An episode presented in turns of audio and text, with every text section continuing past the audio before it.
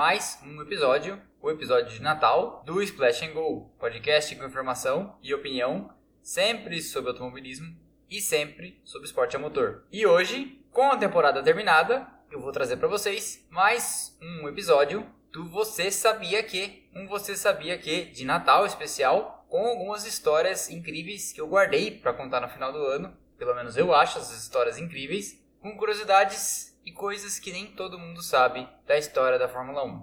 Então vamos lá? A primeira dessas curiosidades inusitadas é um popstar razoavelmente bem sucedido no mundo da música correu na Fórmula 1 entre 1981 e 82 e chegou até a marcar pontos. O mundo do show business, notavelmente cinema e música, conversa muito bem com a Fórmula 1 e com o automobilismo em geral, ao longo da história, vários músicos importantes se aventuraram pelas pistas, como por exemplo J.K., vocalista da banda Jamiroquai, ou Brian Johnson, vocalista do ACDC, Simon Le Bon, do Duran Duran.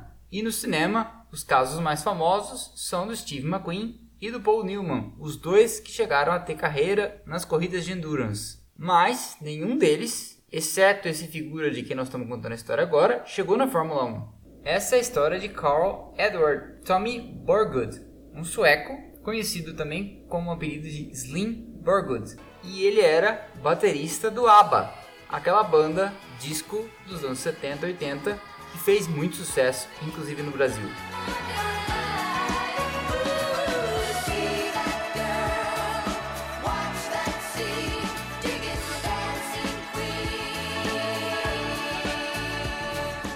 Slim Borgud não apenas chegou na Fórmula 1, como largou em seis grandes prêmios e marcou um ponto. Isso mesmo, marcou um ponto com o sexto lugar no Grande Prêmio da Inglaterra em Silverstone em 1981, a bordo de um carro da equipe ATS. O Borgud ainda apareceu na Fórmula 1 em 1982 para três grandes prêmios, na África do Sul, no Brasil e nos Estados Unidos, conseguindo ainda um 16º, um sétimo e um décimo lugar. E por causa dele, na tentativa de atrair patrocinadores, os carros da ATS andaram com a logomarca da banda ABBA escrita nos sidepods na época em que ele participou.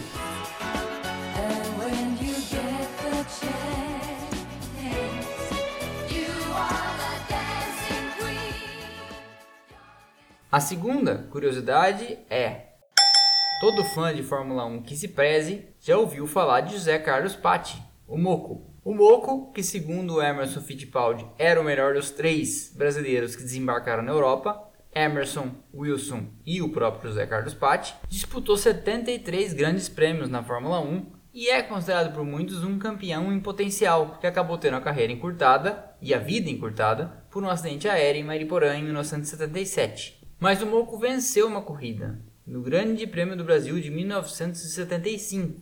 E antes dessa corrida, ele teve um sonho muito interessante. Nesse sonho, o pai dele, já falecido, aparece e diz para ele assim: Filho, arranca aquela seta do seu capacete porque ela pesa demais. A seta em questão era um desenho que vinha da parte de trás para a parte da frente do capacete do moco e descia pela testa como se estivesse apontando para frente. Só que se você visse o capacete de frente, parecia na verdade pela curvatura que a seta estava apontando para baixo. E era isso aparentemente que o pai de José Carlos Patti se referia no sonho.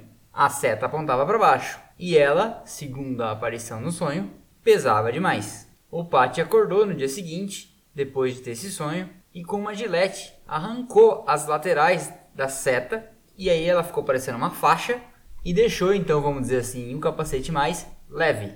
Coincidência ou não, o José Carlos Patti ganhou a corrida seguinte no Grande Prêmio do Brasil. Grande Prêmio, lenços e mais lenços, comemorando a vitória de Patti. Atenção, aí está a bandeirada e Patti venceu. Ganha José Carlos Patti em segundo. O fato é que José Carlos Patti ganhou a corrida seguinte, depois disso, o Grande Prêmio do Brasil de 1975, fazendo também a primeira dobradinha brasileira da história, com Emerson de McLaren chegando em segundo. Estou contente que essa vitória tenha sido aqui no Brasil. Eu ofereço a todo o público brasileiro. Obrigado a todos pela torcida. Obrigado, Brahma, que é patrocinadora, sem ela não seria possível eu chegar nessa vitória. A número 3 dessa lista. Você sabia que um piloto de Fórmula 1 já teve uma pane seca e encostou o carro num posto de estrada, abasteceu e voltou para a prova? Aconteceu em 1957 no Grande Prêmio de Pescara, na Itália. O circuito, muito ao estilo do que acontecia naquela época, reunia trechos de estrada em volta da cidade de Pescara, e uma volta tinha 25 km. E então, diante de 200 mil pessoas, naquele 18 de agosto de 1957, e os registros históricos dão conta de que fazia um calor infernal, e todo mundo confirma que agosto na Itália é um calor do cão, o Jack Brabham, correndo com um carro de Fórmula 2, classificou o carro em 16 e último para o grid daquela corrida, que teve na primeira fila Juan Manuel Fangio e Sterling Moss. E o Brabham teve uma pane seca no meio dessa volta de 25 km. E como ele estava muito longe dos pits, ele empurrou o carro até um posto de gasolina, completou o tanque e seguiu de volta na corrida para terminar em último, três voltas atrás, muito por causa desse abastecimento que obviamente demorou. O número 4 dessa lista é você sabia que, apesar do S do Senna levar o nome do piloto brasileiro, ele não gostou do resultado final? Pois é, essa vai decepcionar muita gente com a cabeça formatada pela transmissão oficial da Fórmula 1 no Brasil. Mas o fato é que o Ayrton Senna não participou da concepção do S do Senna e também não gostou do resultado final desse trecho no Autódromo de Interlagos. Na verdade, o que acontece é o seguinte: no final de 89, o Rio de Janeiro perdeu a vaga no calendário de 1990 e São Paulo, às pressas, muito pela mão da prefeita Luiz Erundina, conseguiu tirar da cartola uma reforma no Autódromo de Interlagos e encurtar o traçado. A ideia era originalmente preservar boa parte do layout original do circuito e introduzir algumas modificações de segurança. O Bernie Eccleston, então já manda-chuva da Fórmula 1, não estava concordando com os planos da prefeitura de São Paulo e aí o Senna meio que foi chamado para mediar esse conflito e sugeriu que se fizesse um S ligando a reta dos boxes à curva do Sol, aproveitando aquele declive e levando o traçado então ao layout atual. Acontece que o Senna queria um S rápido, como são os S de Suzuka, por exemplo, ou os S do circuito Hermanos Rodrigues no México, e não um ponto em que você chega e freia de sexta para segunda marcha. É possível inclusive achar as declarações do Senna a respeito de como ficou o traçado numa biografia do Ernesto Rodrigues feita sobre o piloto brasileiro. No fim, o Ayrton Senna nem ficou ruim e proporcionou sim um bom ponto de ultrapassagem, mas o Senna disse que queria um S rápido e não que os carros chegassem ali e, palavras dele, parassem. Mas é bom contar essa curiosidade para você que está ouvindo aprender a desconfiar toda vez que ouvir aquelas bobagens de que, tá vendo? Esse trecho é especial porque foi ele que desenhou. Ele não desenhou coisa nenhuma. O número 5 dessa lista é você sabia que um piloto já ficou 10 anos sem correr na Fórmula 1 e voltou para o grid? Pois é, essa é a história de Johannes Jan Lammers, holandês. O Lammers disputou a Fórmula 3 inglesa com outros nomes conhecidos, como Nelson Piquet, Chico Serra e Derek Warwick. E em 78 correu o Campeonato Europeu de Fórmula 3 e foi campeão, vencendo quatro provas em Monza, Manicur, Zandvoort e Karlskoga. E em 79 então, ele chegou à Fórmula 1 pelas mãos da equipe Shadow. Ele corre no total 6 corridas em 79, tendo como melhor resultado um nono lugar e dividindo o carro com o Hélio De Angelis. Em 80, o De Angelis é contratado pela Lotus e o Lammers vai parar na ATS, aquela mesma ATS do baterista do ABBA. Sem grandes resultados e tendo como marca daquele ano um quarto lugar no grid no Grande Prêmio de Long Beach, nos Estados Unidos. Em 81, ele aparece ainda pela ATS, faz mais quatro provas, não consegue nenhum grande resultado. Em 82, vai alinhar no grid nos carros da Theodore, um carro muito frágil que consegue se classificar apenas uma vez numa corrida em Zandvoort. E aí o Lammers não consegue mais uma vaga na Fórmula 1 e vai correr de outras coisas. Ele corre na Indy em 85 e 86 e faz algumas aparições na Fórmula 3000, também em 86. E então, em 92, ele surpreende o paddock quando a marcha, aquela marcha azulzinha que tinha sido a equipe do Maurício Gugelmin em 91, chama ele para correr as duas últimas corridas do ano, no Japão e na Austrália, e substituir o austríaco Karl Wendlinger, que já tinha assinado com a Sauber, que estrearia em 93, e começa um programa de testes com o carro que seria usado no ano seguinte. Sem piloto, a March chama então o Jan Lammers, e ele acaba correndo essas duas corridas e sendo o piloto que demorou mais tempo entre duas fases da sua carreira, retornando às pistas mais de 10 anos inteiros depois da sua última participação, lá em 1982. E então, John Hammers carrega esse recorde duvidoso de ser o cara que demorou mais tempo para voltar ao grid depois de ter saído da Fórmula 1.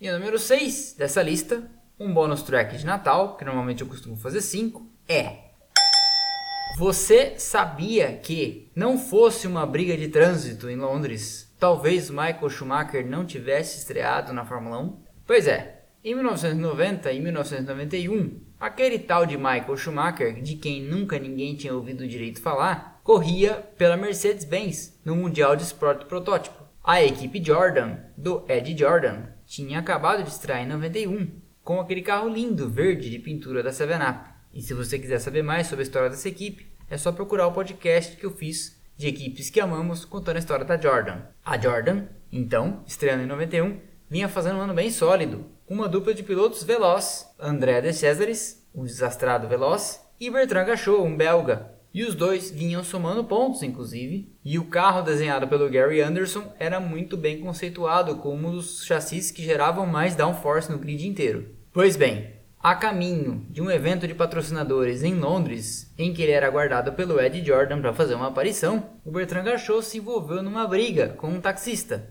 Atrasado o compromisso, o Gachot acidentalmente trombou na traseira do taxista, na região ali do Hyde Park, em Londres. O taxista desceu, furioso, e agarrou o Gachot pelos colarinhos. O piloto, para se defender, sacou um spray de gás paralisante, o gás de pimenta, que a polícia usa para controlar multidões, e espirrou na cara do taxista para se defender. Pois bem, o porte desse spray na época na Inglaterra era equivalente ao porte de arma. O Gachot foi detido, pagou fiança para responder o processo em liberdade, foi condenado a 18 meses, apelou dessa decisão, conseguiu reduzir a condenação para 9 meses, mas no dia do julgamento do recurso já saiu de lá preso. Telefonou para Ed Jordan e falou: então, a casa caiu aqui, daqui eu vou direto para o presídio. E assim foi, e ficou preso lá uns 9 meses. E por causa disso, faltando 10 dias para o Grande Prêmio da Bélgica de 1991, que inclusive seria a chance do Gachot correr com um carro bom em casa na frente da sua torcida,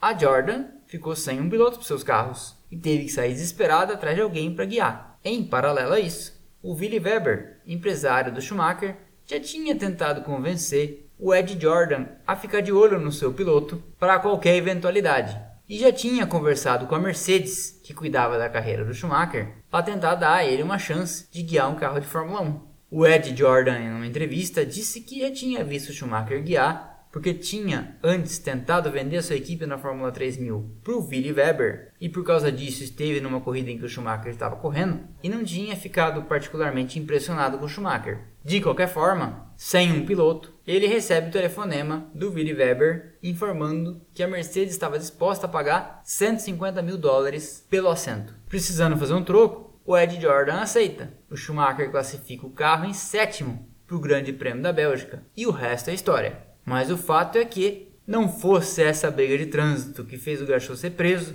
possivelmente, talvez, o Schumacher não teria nunca estreado na Fórmula 1. E esse foi o último Você Sabia Que do ano. Eu espero que você tenha gostado. Em 2021 tem mais. Se você não segue, siga o canal no Instagram, splashandgo.podcast. E se você quiser contribuir para que esse canal continue crescendo e se profissionalizando, você já sabe, clique na campanha nossa no apoia.se barra Podcast ou no link da bio no Instagram, que também te leva lá, e deixe sua contribuição. Obrigado, um abraço, Feliz Natal e até a próxima!